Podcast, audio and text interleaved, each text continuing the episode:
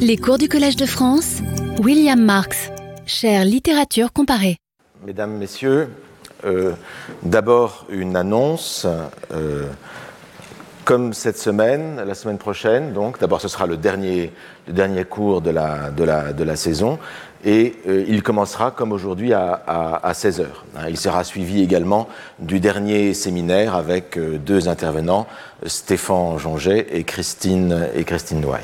Voilà, donc ce sera le même dispositif euh, qu'aujourd'hui, cela pour rattraper la séance qui avait, qui avait sauté. Alors, la semaine dernière, vous vous rappelez que nous avons vu comment, en 1927, éclata une polémique sur le commerce des œuvres de Valérie, euh, centrée sur la, qui mettait, en évidence la spéculation autour des éditions de, Valérie, des éditions, des éditions de, luxe, euh, éditions de luxe dont la, cherté et la rareté euh, raréfiaient également l'accès aux œuvres de l'écrivain. Les journalistes qui intervenaient dans cette euh, polémique euh, évoquaient à l'envi la figure de l'étudiant pauvre qui n'avait pas accès aux œuvres, de, de, Valérie. Mais nous avons vu combien, au-delà de l'aspect finalement assez anecdotique de cette, euh, histoire, même s'il correspondait effectivement à, un besoin financier en vérité de la part du, de du poète, nous avons vu combien cette polémique touchait en vérité au fond même, au fond même de la conception valérienne de l'art, hein. celle même que nous avions vue dans le schéma des deux montagnes euh, que nous avions, euh, que nous avions étudié, à savoir l'idée qui qui naît en partie, ou du moins qui est diffusée à partir de, Valérie, il n'en est pas absolument euh, l'inventeur, l'idée d'une littérature restreinte. Hein. Une littérature restreinte dont la valeur est extrême, ce qui justifie à certains égards des prix élevés. Des prix élevés qui font correspondre, au bout du compte, la valeur commerciale, la valeur du marché, avec la euh, valeur travail, hein, la valeur du travail dépensé à la euh, production de euh, ces œuvres. Et donc jusqu'ici, il n'était question, dans la polémique, que de cette valeur commerciale et du prix des éditions de Valérie. Mais, mais c'est une deuxième question, si cette valeur intrinsèque du travail de Valérie, hein, si la valeur intrinsèque, euh, artistique, littéraire de l'œuvre de Valérie et de sa poésie en particulier, puisque c'est comme poète d'abord hein, qu'il est euh, connu, si cette valeur-là, intrinsèque, était elle-même artificiellement gonflée. Hein, euh, à ce moment-là, on aurait une toute toute autre polémique, hein, qui ne serait pas purement superficielle, uniquement sur les, éditions de Valérie, mais sur le texte même de Valérie et sur euh, la, qualité de la production poétique de Valérie. Eh bien, euh, cette polémique-là, elle a eu lieu également. Elle a eu lieu également, et je vous l'annonçais à la fin de la dernière séance. Et ce fut donc le sujet d'une autre polémique, du reste connectée à la précédente, une autre polémique beaucoup plus sérieuse, beaucoup plus durable, beaucoup plus durable parce qu'on on en trouve encore hein, des échos euh, aujourd'hui quand on parle avec des, à des lecteurs de, Valérie. Et c'est une polémique donc qui a duré plusieurs, plusieurs décennies, une polémique beaucoup plus sérieuse, et qui a du reste durablement affecté Valéry lui-même, et qui a eu une influence, je crois, hein, sur sa propre production et sur sa propre, et sur sa propre euh, réflexion. Et donc entrons dans cette polémique, non pas contre les éditions de Valéry, mais contre la poésie même de Valéry, contre l'œuvre même de Valéry. Une polémique, une querelle, qui avait commencé assez tôt, et du reste qui avait coïncidé assez logiquement, il faut le dire, avec les premiers succès de Valéry. Assez logiquement parce que forcément le succès hein, déclenche le regard sur l'œuvre et donc ben, voilà, les, oppositions. Alors ces succès avaient été préparés notamment par le critique littéraire du temps, dont je vous ai déjà parlé, Paul, Paul Soudet, il n'y avait pas que lui, il y avait aussi Frédéric Lefebvre, l'auteur des, des, entretiens Une heure, une heure avec. Et donc la polémique va s'attaquer à, Paul Valéry, mais à tous ceux aussi qui, qui soutiennent Valéry et qui font en quelque sorte la réputation euh, poétique de, de. Ainsi, de cette épigramme de Pierre Charon, euh, paru dans le recueil Les épigrammes du siècle, euh, tous les vers que fait Valérie, Paul Soudet les avale et rit. Alors, bon, c'est pas la poésie, euh, c'est pas l'épigramme du siècle, hein, même si c'est dans le, si dans le recueil les épigrammes du siècle. Euh, c'est pas non plus la poésie du siècle, mais voilà, ça vous donne un peu une idée du ton et du niveau euh, des attaques qui vont, euh, qui vont se, se déclencher. Celle-ci est la plus, la plus amusante, elle n'est pas très, elle n'est pas très très méchante, même si elle est en fait assez, assez mauvaise d'un point de vue, d'un point de vue littéraire. Et donc Paul Soudet en est la victime. Albert Thibaudet est aussi de ceux qui, qui euh, font monter la valeur, la valeur Valérie, la nouvelle revue française. Et tout cela commence se fait en trois étapes. Hein. Je, vous rappelle simplement les, les, trois étapes de la montée euh, de l'œuvre poétique, de l'apparition de l'œuvre poétique de, de Valérie, qui avait arrêté d'écrire pendant une, enfin d'écrire en tout cas de publier pendant une vingtaine d'années à, à, peu près. Hein. C'est en 1917 La Jeune Parc. En 1920, euh, l'album de vers anciens, donc la reprise de ces vers de jeunesse retravaillés, et, et le recueil Charme en 22. Hein. Ça, ce sont les, les, grands, les grands, massifs euh, poétiques contre lesquels l'offensive va se déployer. Alors, l'offensive, elle est venue essentiellement euh, de la part des partisans du néoclassicisme, hein, qui étaient très très puissant, très puissant avant-guerre, avant la Première Guerre mondiale, et encore, et encore très puissant dans, dans, dans l'entre-deux-guerres. Euh, donc de la part du néoclassicisme et de la part de l'extrême droite, les deux étant souvent, souvent euh, liés. Avec euh, trois ouvrages en particulier qui se sont attaqués vigoureusement à Valérie, des, ouvrages entiers. Enfin, le premier n'est pas totalement dévoué à, dédié à, Valérie, mais il est d'un auteur qui, est, qui reste encore euh, bah, relativement connu dans l'historiographie littéraire, puisqu'il a eu une assez grande longévité, mais qui était proche de du néoclassicisme, c'est Henri Clouard.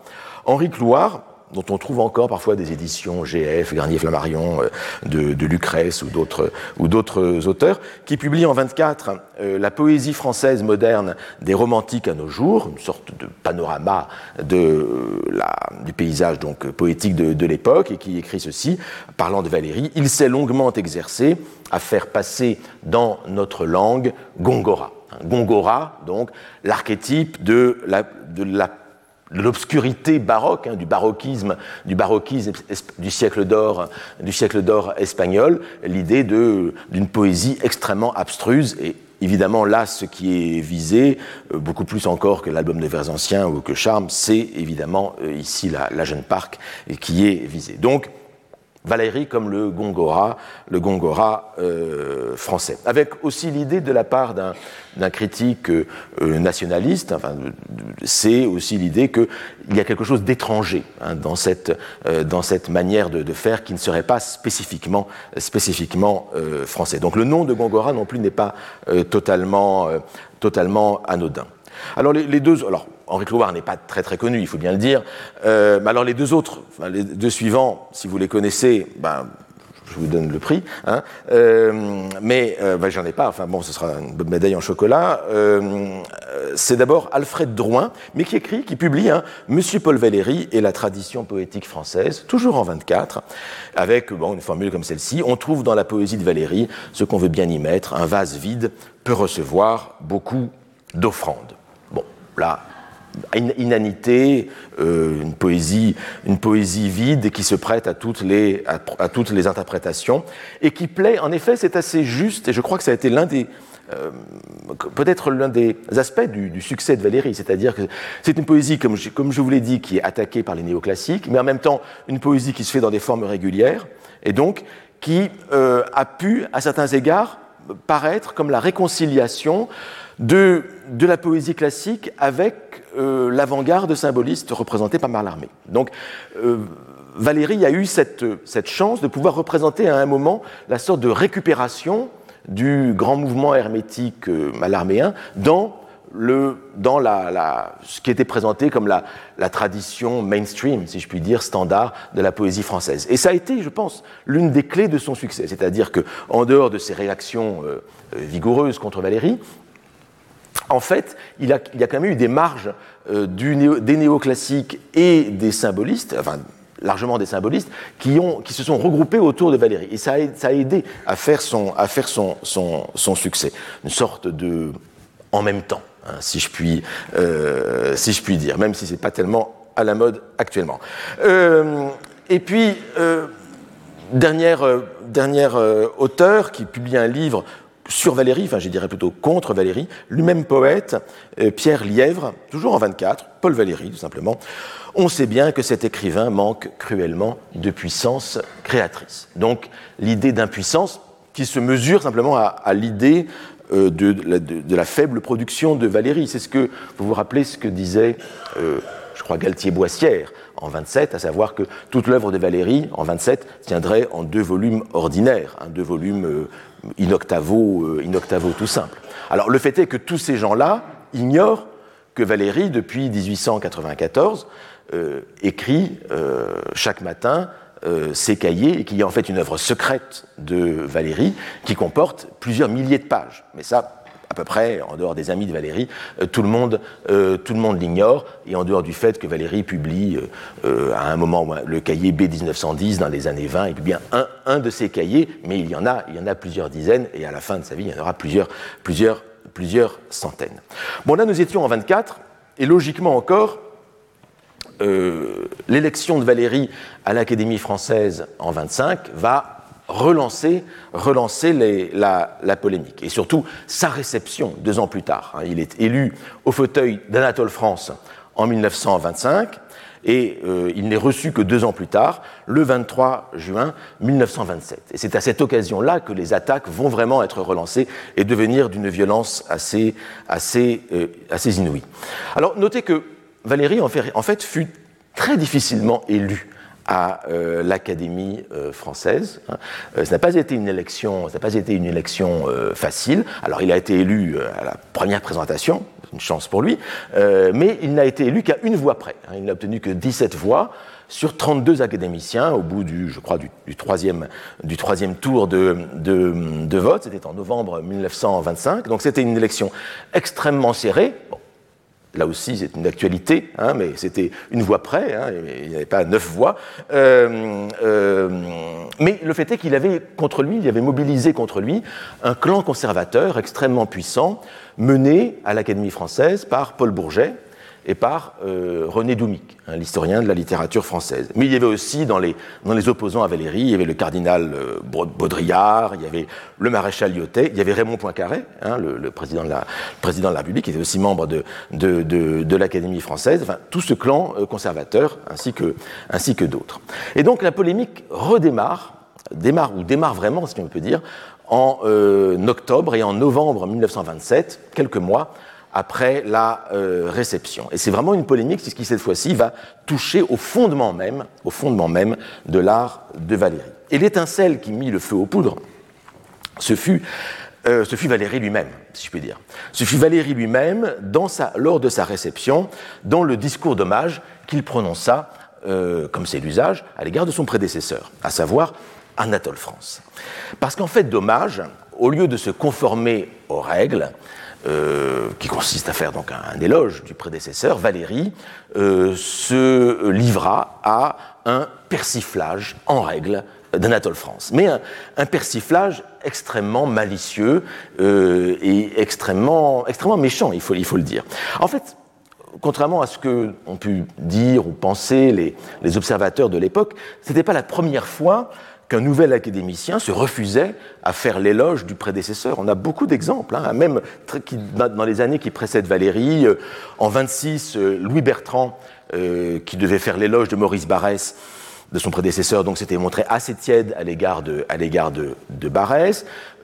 Georges de, Georges de Portoriche, élu, je crois, le, même jour que, que Valérie à, à, à l'Académie, voulait parler trop brièvement de son prédécesseur, Ernest Lavis, euh, et, comme l'Académie euh, voulait qu'il allongeât un peu la sauce autour d'Ernest Lavis, eh bien, il refusa de prononcer le discours. Vous savez comment ça se passe à l'Académie euh, Enfin, je vous l'apprends, à savoir que le, le, celui, le récipiendaire, celui du nouvel impétrant, D'abord, lit son discours devant quelques, autres académiciens qui lui font des remarques, qui lui disent voilà, ceci va ou ceci, ne, va pas. Et donc Georges Otto avait fait cette lecture. Il y parlait trop, trop peu de Lavis, l'historien.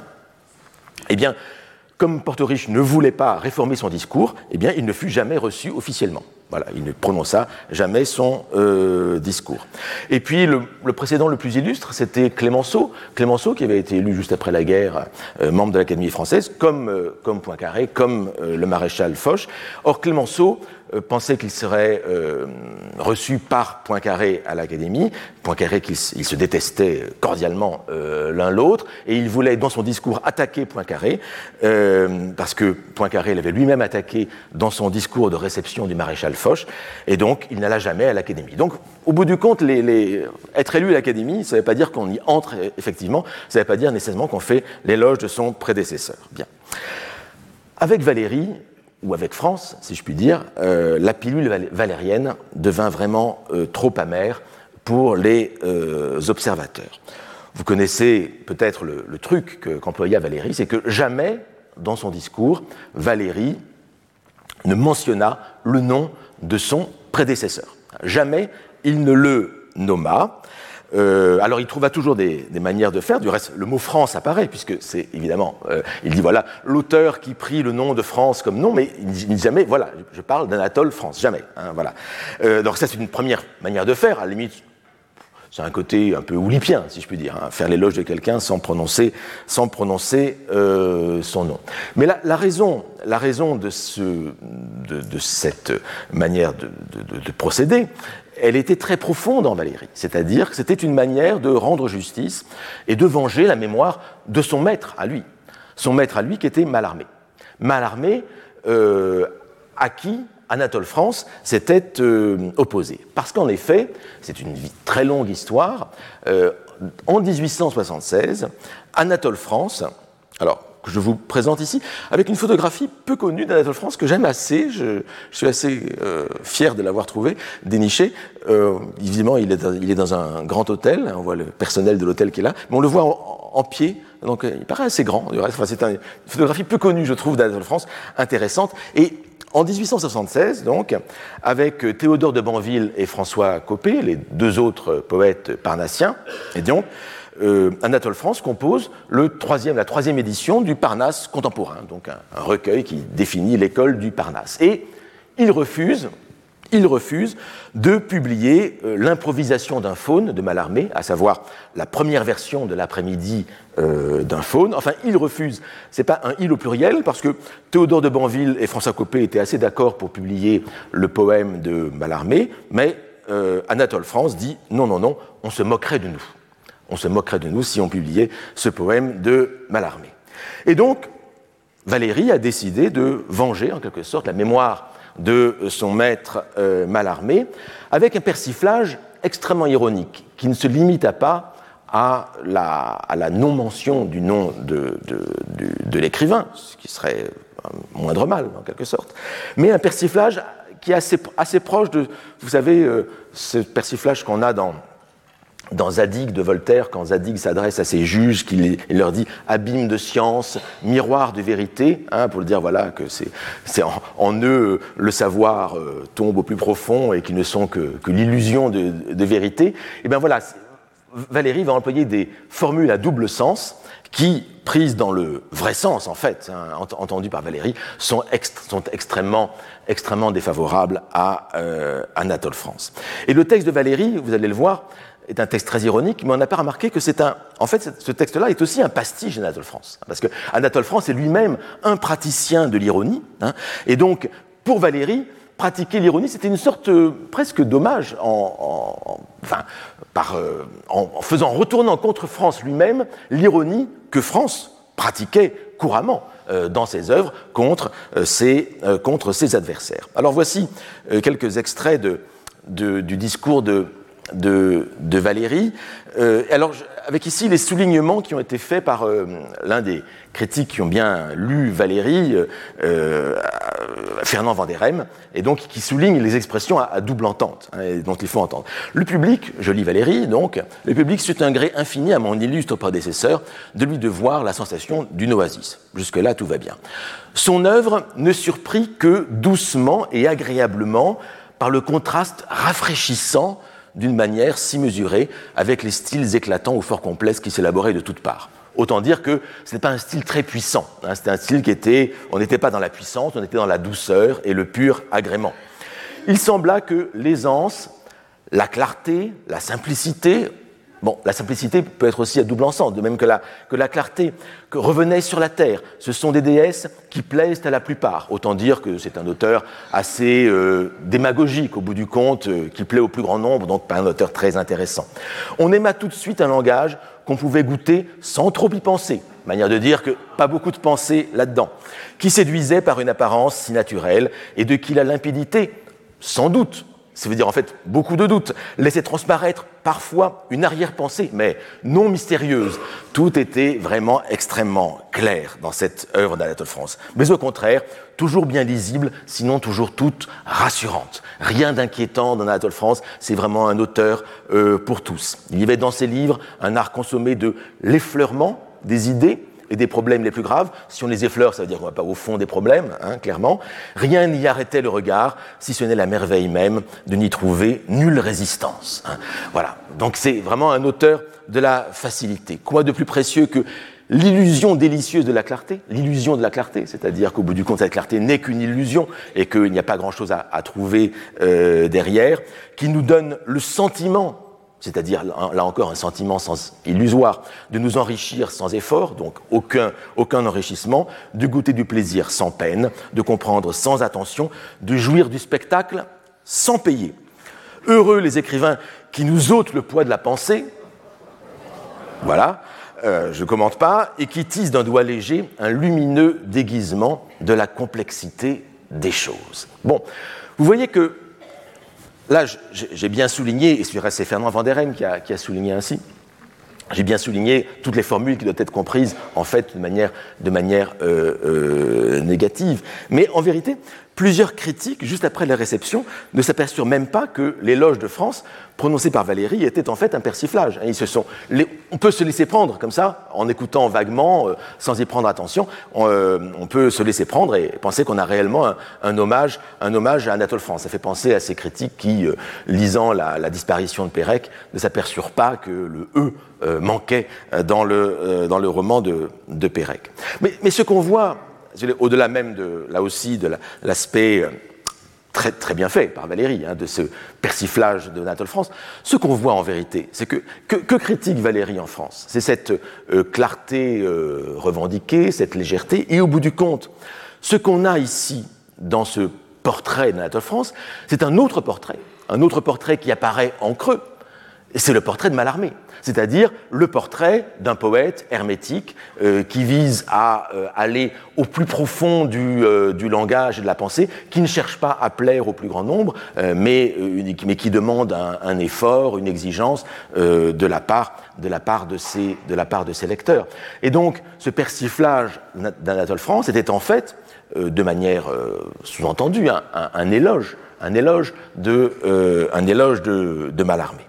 Et Valérie continue du reste, hein, et là, de manière encore plus euh, frappante, on s'aperçut bientôt que cette gloire, insinuée si doucement, en arrivait à balancer la gloire des plus célèbres, et l'on se prit, je rappelle qu'Anatole France obtint le prix Nobel de littérature, et l'on se prit à admirer comment ce génie assez malicieux s'était élevé en se jouant jusqu'à la stature des colosses des lettres européennes de ce temps-là. Hein.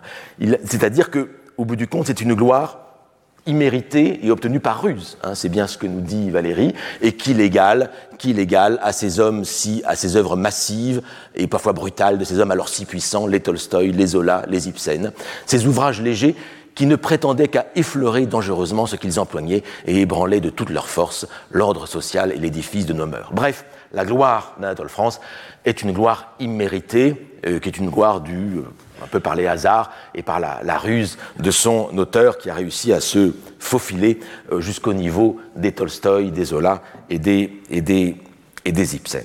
Bref, on a ici un, réquisitoire en, règle contre euh, Anatole France, à quoi donc Valérie opposait de manière, euh, dans, dans, son éloge, au bout du compte, le, difficile selon, selon Mallarmé avec l'opposition donc de deux conceptions de la littérature, celle du plaisir large, populaire, et, euh, aussi, et par ailleurs la conception d'une littérature exigeante et de la euh, difficulté.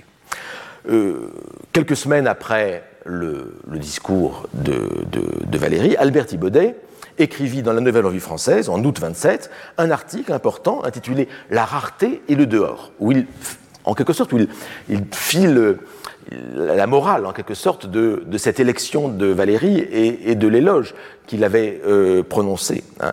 Euh, la rareté, euh, c'est Malarmé, le dehors, c'est le, le grand public. il dit Valérie est celui qui a réussi, par son élection à l'Académie française, à rassembler la rareté, cette conception d'une littérature exigeante, avec tout ce qui, sont, tout ce qui représente les, dehors de la littérature, hein, à savoir les institutions, euh, le succès, la gloire, la célébrité, et parmi les institutions, l'Académie. L'Académie française fait partie des dehors de la littérature, elle ne fait pas partie du, du, centre même de la littérature. Et donc, Valérie est celui, nous dit Thibaudet, celui qui a permis au monde d'accéder à la difficulté malarméenne. Avec cette formule très intéressante, je cite donc Thibaudet, aujourd'hui, on ne saurait parler de petite église, de petite église malarméenne, hein, celle qui se rassemblait euh, rue de Rome hein, pour les, mardis de, Malarmé, on ne saurait parler de petite église que de façon relative.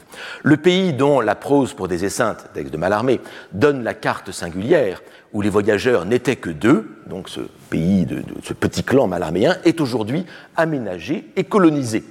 Il prospère sous le sceptre valérien. Euh, Thibaudet écrit Valérien avec un I, parfois c'est écrit avec un Y, moi je suis pour le Y, enfin on trouve, les, deux formules.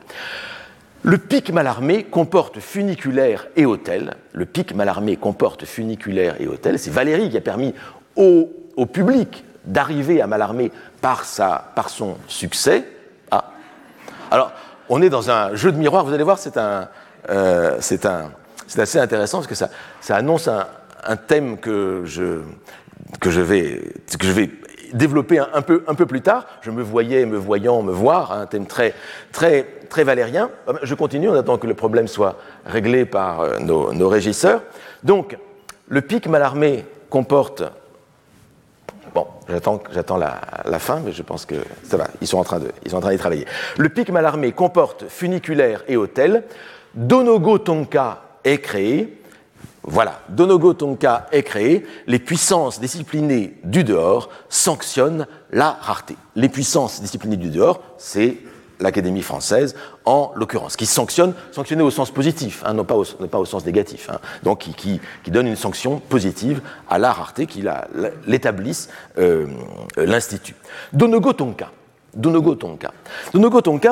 euh, c'est une ville euh, fictive qui fait allusion à un roman, à un ensemble de romans, de pièces de théâtre de Jules Romain, hein, euh, Donogotonka ou les miracles de la science en 1920. Et euh, Jules Romain raconte, c'est assez amusant comme beaucoup d'œuvres de, Jules Romain, comment euh, une ville fut créée en Amérique du Sud pour rectifier l'erreur d'un géographe, Monsieur Le Troadec, qui veut entrer à l'Académie. On se rend compte qu'il y a une, erreur dans l'un de ses, travaux. Et donc pour rectifier l'erreur, il parle de la ville de Donogotonka qui n'existe pas. Eh bien, des financiers vont créer de toutes pièces cette ville de Donogotonka et la population va affluer dans cette ville qui euh, n'existe pas. Donc Jules Romain a fait un roman là-dessus, euh, puis il y a eu du théâtre aussi, Monsieur le Troadex ici par la débauche, etc. Donc c'est un texte assez populaire.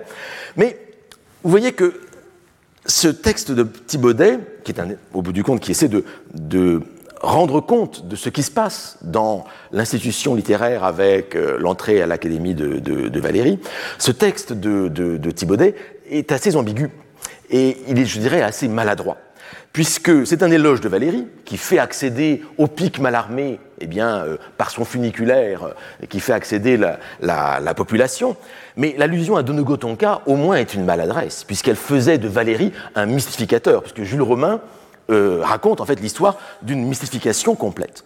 Et donc certains se, souvinrent que ici il y avait euh, une histoire de mystification et cette idée du Valérie mystificateur qui fait entrer la population sur un pic mal armé qui nous rappelle je reviens toujours, hein, ce schéma des montagnes, hein, le pic Malarmé, vous l'avez ici, ce sont, euh, voilà le pic Malarmé, ce sont les sciences pures, c'est la poésie pure, et eh bien Valérie, c'est celui qui nous fait euh, arriver par le funiculaire, hein, tous, au, pic Malarmé. Je ne recommande pas ce, croquis de montagne, mais on n'en sort pas en quelque sorte. Cette image du pic, de, de, la rareté, elle est là extrêmement extrêmement présente.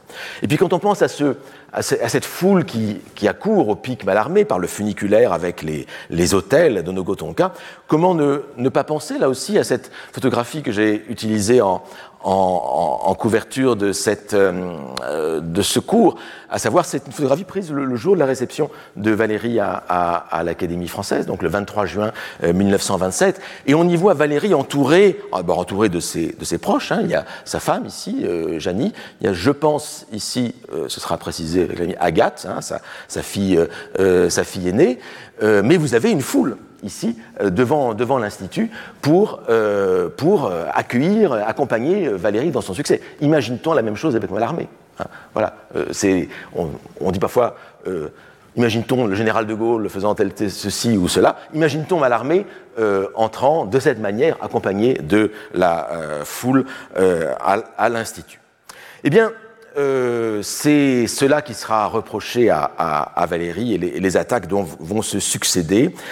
Euh, assez drôle parfois dans, euh, dans plusieurs éditoriaux, dans un journal assez populaire, L'œuvre, à partir d'octobre 1927, euh, avec euh, plusieurs éditoriaux du directeur de l'œuvre, Gustave euh, Théry, qui n'était pas un imbécile, enfin c'était un normalien, bon, pas, pas dire grand-chose, mais enfin bon, euh, mais avec plusieurs, plusieurs éditoriaux euh, imagine-t-on encore des, éditoriaux sur la poésie dans des journaux, dans des journaux populaires Bon, voilà, on peut regretter peut-être ce temps. Sur une image, les phoques qui euh, picorent, puis Phébus et Rébus, hein, euh, voilà, Phébus, c'est-à-dire un langage énigmatique, puis encore, on dit tout ça en octobre, novembre 1927, puis le picoteux, c'est des allusions à le poème le, cimetière, marin, et enfin euh, une farce académique, tout cela en éditorial euh, euh, de, l'œuvre.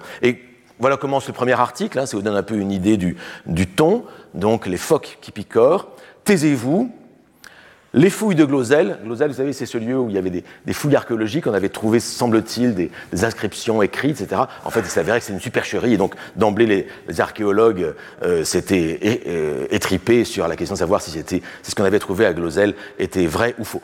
Ce sont des faux, on en est sûr maintenant, euh, il n'y a aucun, doute là-dessus. Taisez-vous, les fouilles de Glosel, la traversée de l'Atlantique, les relations franco-russes, la rentrée des chambres, euh, tout cela n'a qu'un intérêt secondaire. Un seul événement domine toutes les actualités. Et quel événement? Dans l'œuvre complète de M. Paul Valéry de l'Académie française, on vient de découvrir un vers qui a un sens. Voilà. Que dis-je un vers Il en suppose au moins trois autres, ce qui fait quatre. Bon, je vous laisse le, reste. Hein, tout est à, tout est à, l'avenant. Euh, mais pour le moins, à l'époque, on savait polémiquer et faire, et faire euh, rire. Alors, plus sérieusement, euh, Fernand Vanderheim, dont je vous ai déjà parlé, hein, celui qui même qui avait mis en lumière le, problème des fausses éditions originales de, Valérie, Fernand Vanderheim donc embraya avec une série de trois longs articles dans la Revue de France intitulés De l'obscurité et de la clarté en littérature, hein, de l'obscurité de la clarté en littérature, où on voit apparaître au bout du compte les deux termes que Paul Valéry avait mis en, opposition lui-même dans son éloge, dans son remerciement à l'Académie française, hein, à savoir cette fausse clarté, cette illusion de la clarté et puis l'obscurité. Et donc Fernand Van der euh, va essayer de, tirer des leçons euh, assez euh, de, cette entrée de Valéry à l'Académie française, et en montrant qu'au bout du compte, Valéry est un sorte de nouveau dictateur et il va dénoncer la, vague obscuriste euh, qui s'abat sur la poésie française. Parce que Fernand Van se présente dans ses articles comme un partisan de la clarté. Il y avait du reste une, une, revue à l'époque qui s'appelait l'effort clartéiste, hein, où il s'agissait donc dans la revue de, revendiquer la clarté dans la, dans, la, dans la, poésie. Et on a même eu droit dans cette revue à une traduction hein, de, du cimetière marin euh, en, euh, en, vers clair hein, par, euh, le colonel, par le colonel Gaucho. Donc une traduction en français du cimetière marin, voilà, pour, pour le rendre plus clair à la masse. Alors, Van fait l'éloge de la clarté et il décrit Valérie en un nouveau Robespierre, un Robespierre qui veut jeter le blâme sur la littérature actuelle. Donc voici un passage. Monsieur Paul Valéry, je reprends à partir d'ici, Monsieur, à cette réception pour des raisons que j'ignore, mais par lesquelles ne serait pas impossible la griserie d'un succès aussi rapide que mérité. Fernand Vaderem ne fait pas euh, de ménager un peu la chèvre euh, et le chou. Hein. donc il ne s'attaque pas directement, totalement euh, à Valérie, à qui il doit, je dis un certain nombre, l'ai déjà dit, un, certain nombre de, positions institutionnelles.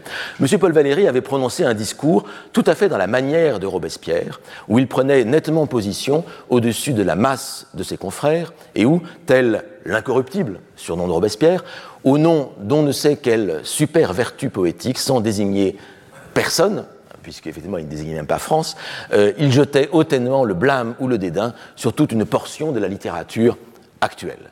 Puis, presque immédiatement, éclatait l'article où, tel Théo, la mère de Dieu, euh, Monsieur Thibaudet, Albert Thibaudet, c'est l'article dont je vous ai euh, parlé, La rareté et le dehors, s'emparait des propos de Monsieur Paul Valéry pour lui prodiguer les plus dévotieux hommages et pour proclamer dans tous les genres son absolue suprématie.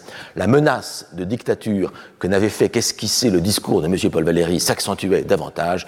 Le monde littéraire commença à se cabrer et c'est alors que quelqu'un put dire En voilà assez, il va falloir déchirer les voiles comme en Thermidor. Alors, il y a ici quelques allusions historiques qui méritent euh, éclaircissement, en particulier l'allusion à Théo, la mère de Dieu.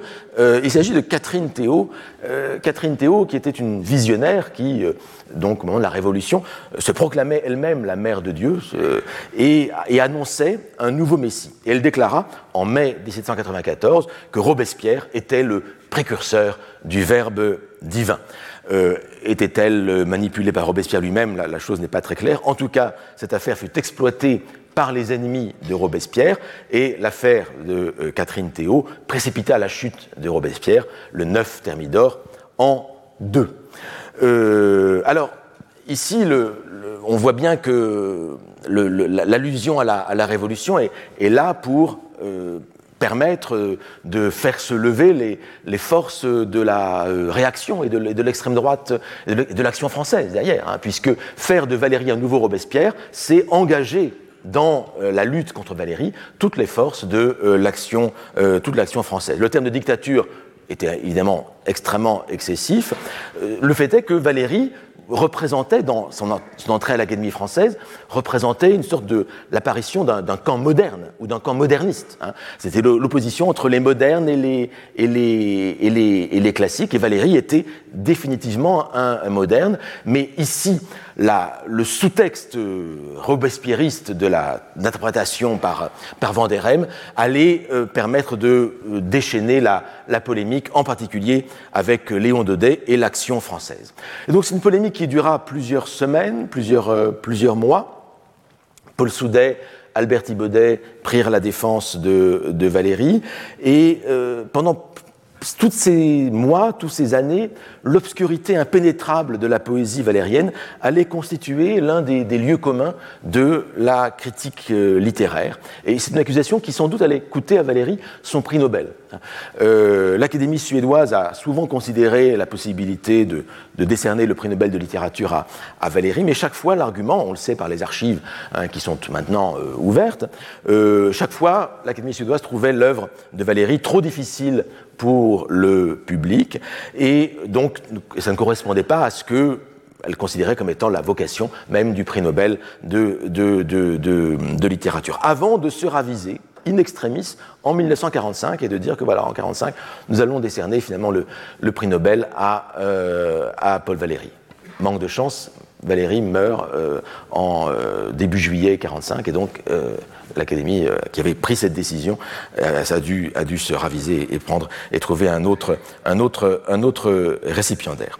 Donc voilà pour les, débuts de la, de la polémique sur Valérie et sur cette poésie obscure. Résumons, si vous voulez, les arguments qui se sont succédés au cours de ces semaines et de ces années. On en a vu déjà, nous en avons vu déjà certains.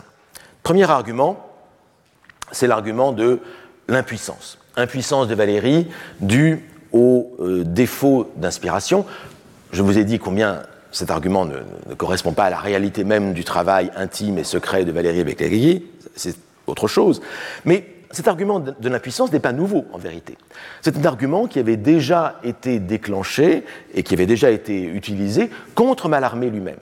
Je vous rappelle que lorsque la nouvelle revue française paraît les premières fois en, 1900, en 1909, eh bien, elle s'arrête tout de suite parce que les néoclassiques qui participent à la nouvelle revue française écrivent un article où ils parlent euh, précisément de l'impuissance de Mallarmé, ce qui a été insupportable à Gide, et donc c'est la fameuse affaire du faux départ de la nouvelle, de la nouvelle revue française. Donc il y a cette idée toujours que ces poètes de euh, l'exigence et de la littérature restreinte, au bout du compte, sont en fait des poètes impuissants qui n'ont pas euh, la capacité euh, d'écrire à, profusion. Et l'une des preuves que l'on cite de l'impuissance de Valérie, c'est que Valérie pratique le pastiche. du reste, un, pastiche que Valérie pratique délibérément, en particulier dans La Jeune Parc, puisque La Jeune Parc, il l'a conçu, Valérie, il le conçoit comme une sorte de, en pleine guerre, en pleine Première Guerre mondiale, il la conçoit comme une sorte de monument funéraire à la langue et à la littérature et à la poésie française. Et donc, c'est pour ça qu'il y a plein de, une, pléthore d'échos de, la poésie française dans, La Jeune Parc et puis dans les autres poèmes de, de Valérie. Mais ce pastiche serait la preuve que Valérie euh, n'est pas capable de créer par lui-même. Et on voit cela de manière très, très violente sous la plume de quelqu'un qui, par ailleurs, est, un personnage intéressant de la, de la vie littéraire de l'entre-deux-guerres, c'est André Rouvert. André Rouvert, c'était un, ami de, de Guillaume Apollinaire, mais il a attaqué de manière, il a attaqué Paul Valéry de manière assez ignoble, il faut le dire, euh, dans plusieurs articles, en particulier en, d'abord en, manipulant des stéréotypes antisémites à l'égard de ceux qui ont permis le succès de Valérie, en particulier à l'égard des, salons qui ont permis euh, l'entrée de Valérie à l'Académie française, le salon de Madame Mulfeld en particulier, Jeanne Mulfeld, euh, qu'on appelle communément la, sorcière, c'était son, son, son, surnom, et c'est ce salon-là qui a propulsé Valérie à l'Académie euh, française. Et on retrouve dans les articles d'André Rouvert, de manière assez, assez dégoûtante, il faut le dire, des, des, des arguments antisémites. Mais il n'y a pas que cela dans les arguments de Rouvert, il y a des, arguments concernant la poésie même. Poésie, cette laborieuse confiserie d'éléments étrangers, hétérodoxes, monstrueusement amalgamés et comprimés, allons donc, disons, acrobatie pure euh, virtuosité, euh, virtuosité verbale, sans profondeur. Une sorte d'annexionnisme, hein, là c'est l'idée du pastiche, une sorte d'annexionnisme entreprenant le mène jusqu'à travestir les grands poètes français, depuis la Pléiade, en passant par La Fontaine, très particulièrement, et jusqu'au plus récent. Sa prose va à l'envers d'aucune force. Elle dilue ses essais d'expression et démultiplie ses efflorescences d'idées à l'encontre de toute recherche de propriété ni de quelque raisonnable euh, confort. Vous, reconnaîtrez quand même le style assez précieux et, littéraire au bout du compte d'André Rouvert. C'est cela, qui rend, je trouve, l'attaque assez, euh, assez, assez violente. Valérie met tout en fumée. Il faut voir comme le pédant gourmande et réduit Pascal ou comme il assaisonne Socrate au goût symboliste. Allusion à deux textes assez célèbres de Valérie. Euh, le premier, c'est Variation sur une pensée, où euh, Valérie commente la, pensée de Pascal célèbre, le silence éternel de ces espaces infinis m'effraie, euh, pour dire comment Pascal peut-il être sincère alors même qu'il euh, euh, qu'il utilise toutes les ressources euh, de la rhétorique pour écrire cette frayeur métaphysique et existentielle qui est la sienne. Et du reste sur cet argument de l'utilisation de, la rhétorique par Pascal, Jean Paulhan, plus tard, hein, reviendra et, aura une réflexion assez, profonde, euh, là-dessus. Deuxième texte, ici, cet assaisonnement de Socrate au goût symboliste, c'est évidemment euh, le dialogue Eupalinos ou l'architecte, ou bien l'âme et la danse, qui mettent en scène, euh, Socrate. Donc, premier argument, impuissance liée à des, à des pastiches. Deuxième argument, on l'a vu aussi, celui-ci, c'est l'argument de l'hermétisme. Valérie présente des dehors, euh, alors soit vraiment profondément hermétiques, soit dans le pire des cas, euh, euh, artificiellement hermétiques, c'est-à-dire artificiellement obscurs. C'est un peu ce que dit Gustave Thierry. Au bout du compte, c'est qu'on a affaire uniquement à un jeu de déguisement hermétique de phrases, de pensées toutes simples. Donc ce serait un hermétisme cultivé par pur snobisme pour faire monter en quelque sorte sa cote, donc un hermétisme de, pacotille. Et là, je vais encore citer André Rouvert dans un deuxième texte très violent qui s'intitule Discours d'expulsion de M. Paul Valéry à l'Académie française. Hein, non pas de réception, mais d'expulsion de Paul Valéry, euh, paru au, dans, le, dans le Crapouillot, là encore, avec cette formule, comment ne verrait-on pas qu'un Paul Valéry secrètement industrieux, disciple, suiveur, assimilateur, et bien qu'essayant d'écrire mystérieusement, donc tout ça ce sont des, tentatives qui sont en fait des échecs, hein, nous dit Vérouvert, ne voyons pas que Paul Valéry ne laisse pas d'être accessible à tout chercheur de devinettes ou amateur de mots croisés. Donc ce serait un hermétisme de pacotille euh, qui ne serait pas un véritable Valérie ne cultiverait pas le véritable, le véritable mystère. Alors, cette idée des mots croisés, ici mis entre guillemets par euh, Rouvert, euh, nous fait penser qu'au bout du compte, parfois, lorsque Valérie parle lui-même de sa manière d'écrire, il ne manque pas de, donner, en quelque sorte, des bâtons pour se faire battre. C'est-à-dire que lui-même, parfois, définit sa manière d'écrire comme une sorte de mot croisé. Voici un, un exemple qui est pris dans, qui a paru précisément et c'est là-dessus aussi que s'appuie euh, que euh, que Rouvert et, les, adversaires de Valérie. Paru dans Autre Rombe en 1927, mais qui est une reprise euh, des cahiers, quelque chose qui paru qui était qu'il avait écrit lui-même en 1913. Je cherche un mot, dit le poète, un mot qui soit féminin, de deux syllabes, contenant P ou F, terminé par une muette et synonyme de brisure, désagrégation. Et pas savant, pas rare six conditions au moins. Tout cela ressemble énormément à vraiment une sorte de définition de mots croisés, comme si la poésie était une recherche effectivement de, de mots qui satisfont à des, à des cases particulières. Bon, le titre mots croisés, c'est moi qui l'ai mis, hein, je l'ai mis entre crochets. C'est pas le c'est pas le titre mis par par Valérie par Valérie euh, par Valérie euh, lui-même. Mais Valérie ajoute ceci comme note, qui est intéressant et qui montre qu'on est quand même à un autre niveau. Si quelqu'un écrivait véritablement pour soi, il lui suffirait d'inventer ce mot que six conditions définissent. On trouve, par l'absence de mots inventés, que nul n'écrit pour soi seul, ne convient avec soi seul de parler son langage propre. Et donc il y a chez Valérie une sorte de dialectique entre un langage intérieur, un langage intime, et un, langage extérieur, un langage vernaculaire, un langage euh, naturel, que le poète, évidemment, prend en compte. Et cela nous, rappelle qu'il y a aussi chez Valérie l'idée qu'avec le langage, il y a une communication avec les autres. Ce sont des choses qu'on retrouvera dans le cours de, dans le cours de, dans le cours de poétique. L'idée que euh, aucun poète n'est un Robinson. Je vous ai déjà cité ce passage, on y reviendra peut-être la prochaine fois. Aucun poète n'est un écrit pour soi seul sur le lumière de sa lampe. Euh, on n'est pas un Robinson isolé. On écrit avec les autres autour de, autour de soi. Et ces autres, ils sont là, présents à travers le, à travers le, le, langage. Alors, ce type de formule de recherche de mots pour compléter un, poème et que Valérie rend public. Hein, s'est paru dans Autre Rombe et repris ensuite dans, et repris ensuite dans, dans tel quel. Ça a quand même le don d'agacer souverainement tous ceux qui croient, qui pensent croire que euh, la poésie euh, serait une sorte de révélation divine, elle viendrait d'une sorte d'inspiration profonde.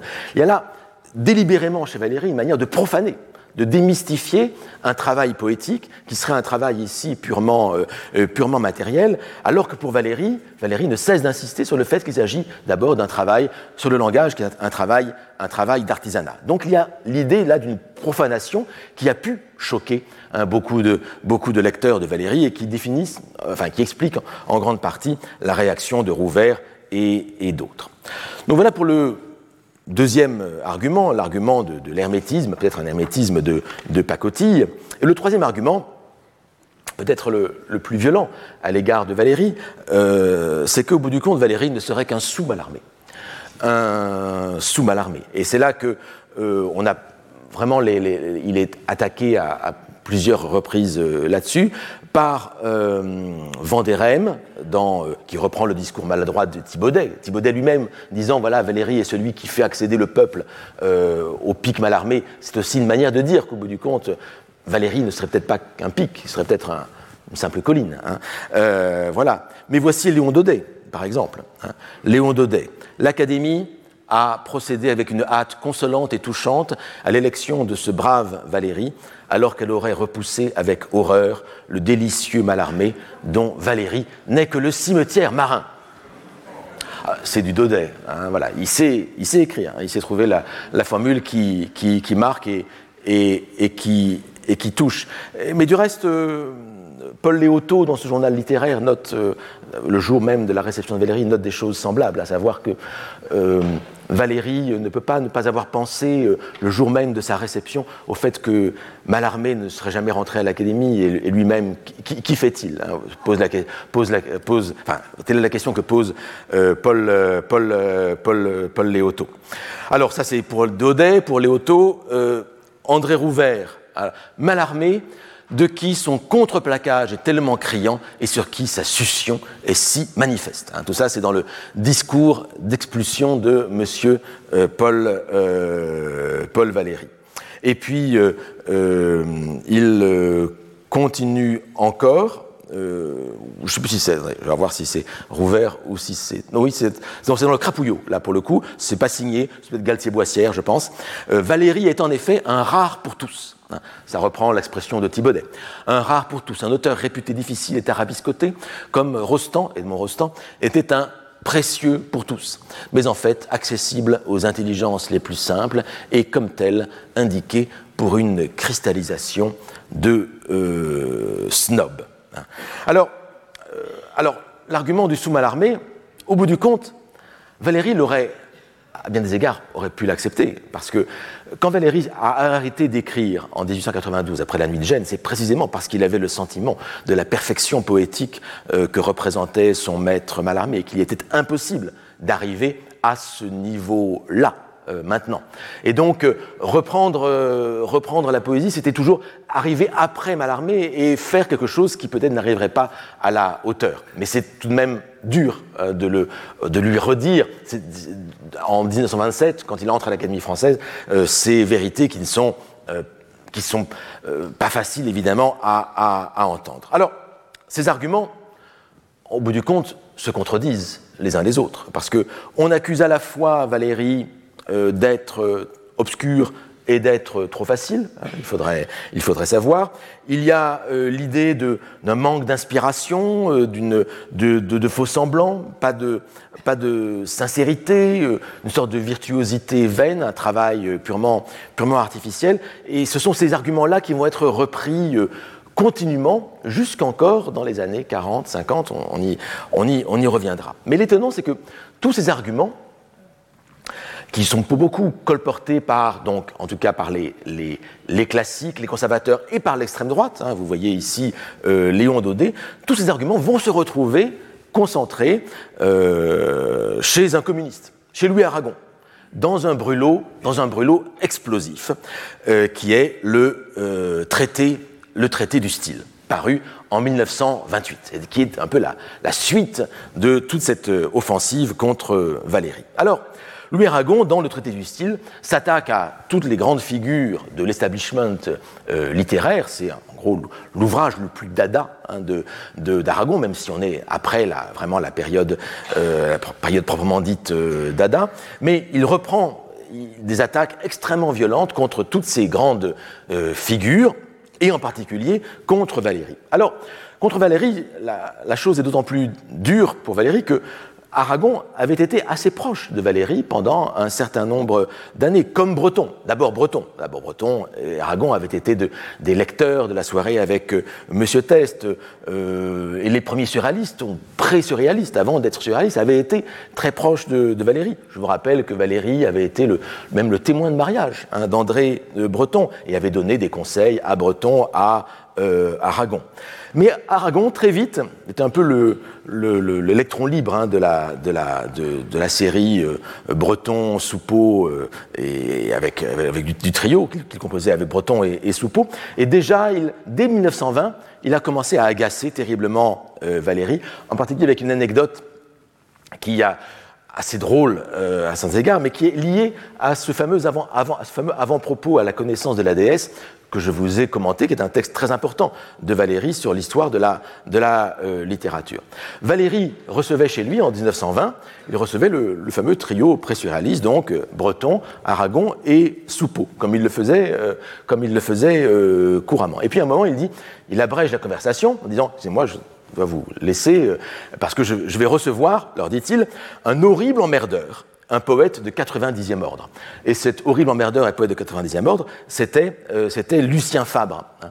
euh, le même dont, quelques mois plus tard, il allait préfacer de manière relativement élogieuse. En fait, il n'y a pas beaucoup d'éloges de Lucien Fabre dans le, dans le, texte. Valérie parle de l'histoire de la littérature, mais il allait donner une préface très importante, un très beau texte, à cette connaissance de la déesse de euh, Lucien Fabre. Aragon, voyant cela, et voyant en gros le double langage et l'hypocrisie de Valérie, qui d'une part qualifie euh, Fabre d'emmerdeur et de poète de 80e ordre, et de l'autre le voit Valérie préfacer bellement euh, le recueil de, de Fabre, Aragon envoie aussitôt une lettre double adressée à Lucien Fabre et à Paul Valéry, la même lettre, où il révèle à Fabre que Valéry l'avait qualifié de poète de 90e ordre. Il ne mentionne pas l'idée, il mentionne pas le fait qu'il avait été qualifié aussi d'emmerdeur, et il dit euh, apprenez donc à vos dépens euh, que vous n'êtes pas un poète, que vous n'avez rien à voir avec la poésie, etc. Donc, allant une lettre très violente. Bizarrement, Valéry n'a jamais a été agacé par, le, par la méthode d'Aragon, mais enfin n'en a pas trop voulu à, Aragon, et pendant ces années-là, euh, les relations entre Aragon et Valérie ont, encore, ont encore continué. Hein. donc ça, prouve la, la générosité de, euh, de, de, euh, de, Valérie de ce point de vue-là. Mais du reste, Fabre était un, un arriviste peu recommandable. Il, a aussi euh, extorqué une lettre préface à Albert Einstein pour un livre qu'il avait, euh, que, sur les théories de la relativité qu'il voulait publier. Et donc Einstein a été très fâché contre Lucien Fabre euh, à cause de cela. Donc Fabre, effectivement, était un, peut-être un emmerdeur et un arriviste, c'est assez vrai. Mais ce n'était pas un écrivain sans talent, il a obtenu le, prix Goncourt en, 1900, en 1923. voilà. En tout cas, les relations avaient continué entre Valérie et Aragon, mais les ponts seront définitivement coupés en 28 avec euh, le traité du style, où à nouveau euh, Aragon exploite l'affaire Fabre, mais surtout il reprend les arguments de Galtier-Boissière, à savoir la spéculation, l'escroquerie, et de Vanderem et de Daudet, hein, euh, sur le galimatia de Valérie, qui avait été donc colporté par toute l'action française contre Valérie. Et voici des extraits de la des attaques contre, contre Valérie. La place m'est ici mesurée, je me contenterai d'ajouter, pour les partisans de M. Valéry, qu'il ne m'échappe aucunement que le vocabulaire abstrait de cet auteur cache surtout une escroquerie préméditée qui a réussi. Hein, la formule est, violente. Une escroquerie préméditée qui a réussi, donc ça, ça renvoie à l'idée de Galtier-Boissière, hein, le, voilà, l'escroquerie des éditions de luxe, escroquerie qui n'est pas sans un certain charme. Et le mot charme, ici, évoque sans doute le, titre du recueil de Valérie. Je me souviens d'avoir vu dans mon enfance des cartes postales représentant la fameuse Thérèse Humbert, ouvrant un énorme fichet, coffre-fort, qui contenait un lapin. Je me souviens d'avoir eu quelques sympathies pour cette personne corpulente qui, me, qui meublait mieux son corsage rayé que son coffre-fort. Elle ressemblait à mademoiselle Stein, Gertrude Stein.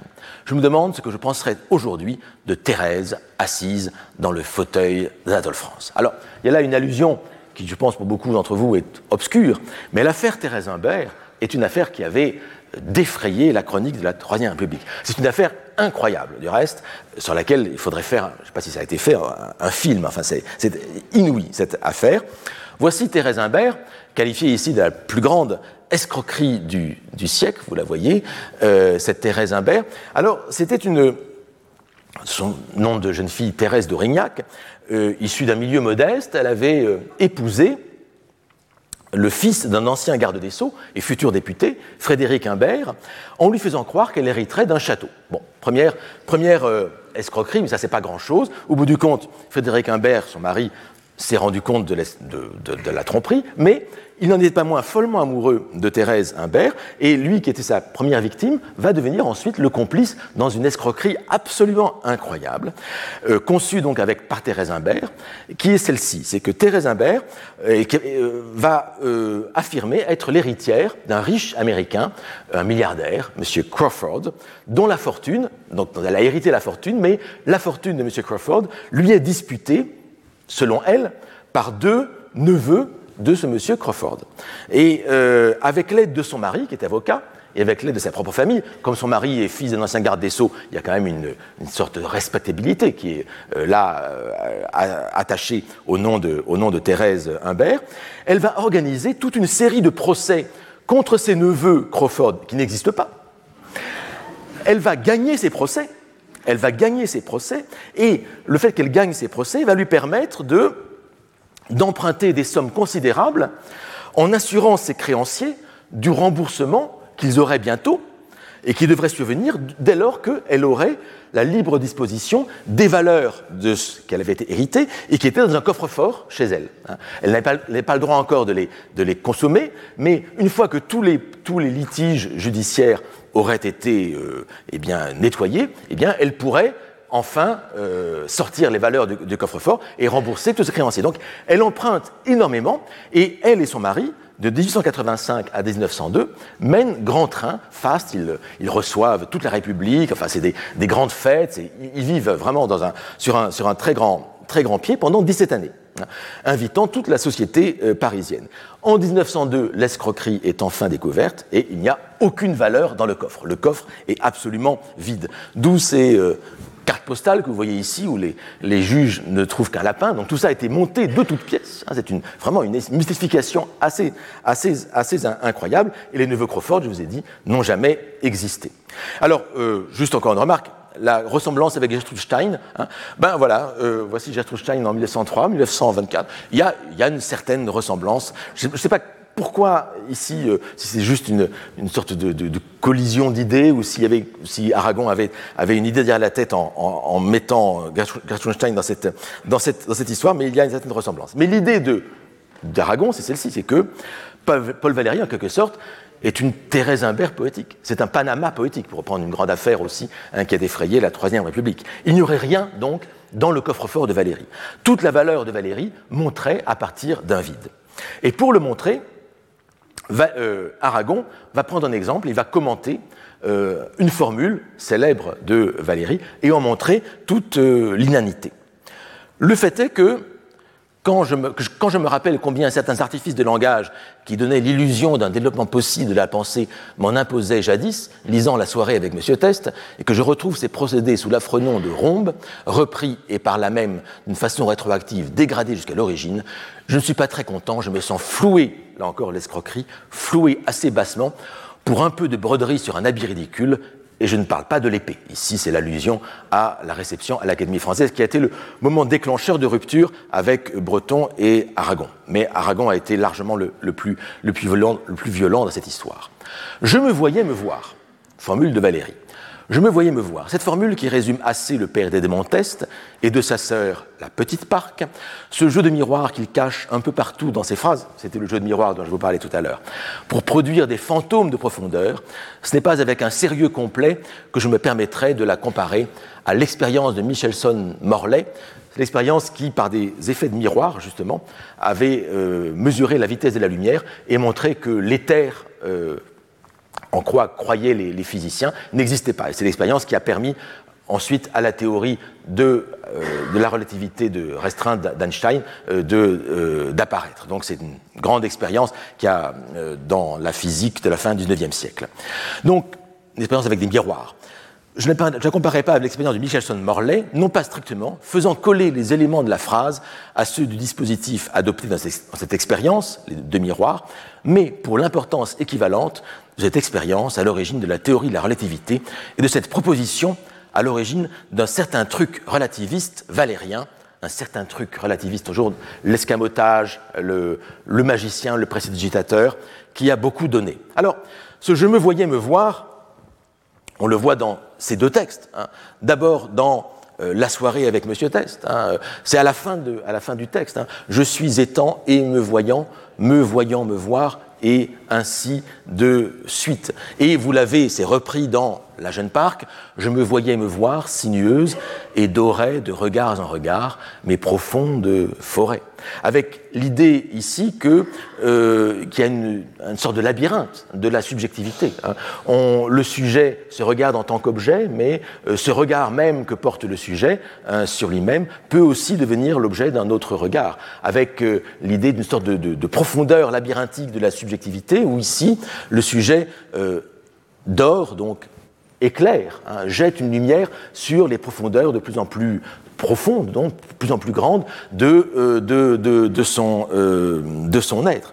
Et donc, c'est pour euh, la soirée avec Monsieur Test aussi l'idée d'un dialogue possible à l'intérieur même du sujet, hein, très important pour, pour, pour Valérie. Le dialogue lié à la, à la conscience. Hein. le, le, sujet se prend comme objet et il y a là la possibilité d'une profondeur à la, à la énième, à la énième, énième euh, puissance. Et c'est tout cela qui va être, qui est fondamental pour Valérie dans sa réflexion, sa pensée de la subjectivité, et qui va être démonté euh, de manière grammaticale, il faut le dire, par euh, Aragon, euh, l'analyse de cette phrase nous rendrait parfaitement compte de ce truc, du sophisme introduit, du vice radical d'une pensée qui règle sur des pareils préceptes des méthodes dont on aperçoit aujourd'hui la fin. Je me voyais me voir, je, pronom personnel de la première personne du singulier, sujet de voyait, désigne un observateur dont l'action s'exerce sur le premier me, qui est entendu ici de deux façons simultanées entre lesquelles il faudrait opter pour être honnête. Car si ce me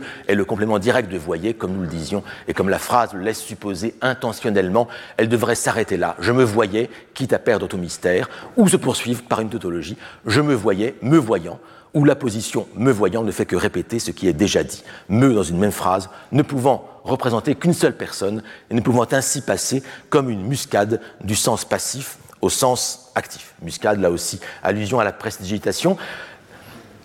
Donc, vous voyez, ici, euh, Aragon se fait un puriste grammatical, ce qu'il n'est pas en principe. Hein. Euh, mais il va se faire plus, grammairien que les euh, grammairiens pour dénier à Valérie le droit de jouer avec la langue. Et cela se termine ainsi, ou encore l'auteur emploie me voyait comme verbe réfléchi, etc., etc. Bref, de telle sorte qu'il ne reste à perte de vue que M. Valéry devant un seul miroir, ne faisant aucune découverte, n'ayant de lui-même qu'un aperçu banal et répétant Je me voyais me voir, comme il eût dit Je me voyais, me voyais, ce qui n'a qu'un sens, comme certaines rues, très voisins de Je m'emmerdais, m'emmerdais, m'emmerdais. Bon, c'est talentueux hein, euh, comme, comme attaque. C'est talentueux, mais l'ironie, je trouve, d'abord c'est de voir le surréaliste Aragon se revendiquer des règles de la grammaire pour, euh, pour condamner la pensée de Valérie, comme si la torsion de la langue ne faisait pas partie précisément de la poésie et de la littérature. Parce que ce démontage de l'aspect grammatical, euh, de l'analyse grammaticale de, sa phrase, est quand même assez pénible, assez fastidieux. Hein. Et, mais Aragon se donne comme projet d'être plus rationnel que le rationaliste Valérie. Donc c'est un, jeu aussi hein, qu'il joue avec... Euh, avec lui-même. En tout cas, il faut retenir l'idée de l'escroquerie préméditée qui a réussi, des fantômes de profondeur, du truc, du, sophisme. Et surtout, on voit bien que Aragon pense que Valérie est celui qui a trahi l'idéal de la nuit de Gênes. C'est celui qui a, qui a, trahi en quelque sorte Test, mais même là, Test est attaqué. Donc, c'est pas très euh, cohérent euh, comme, euh, argument. Et surtout, on voit que Aragon propose une autre idée de la littérature.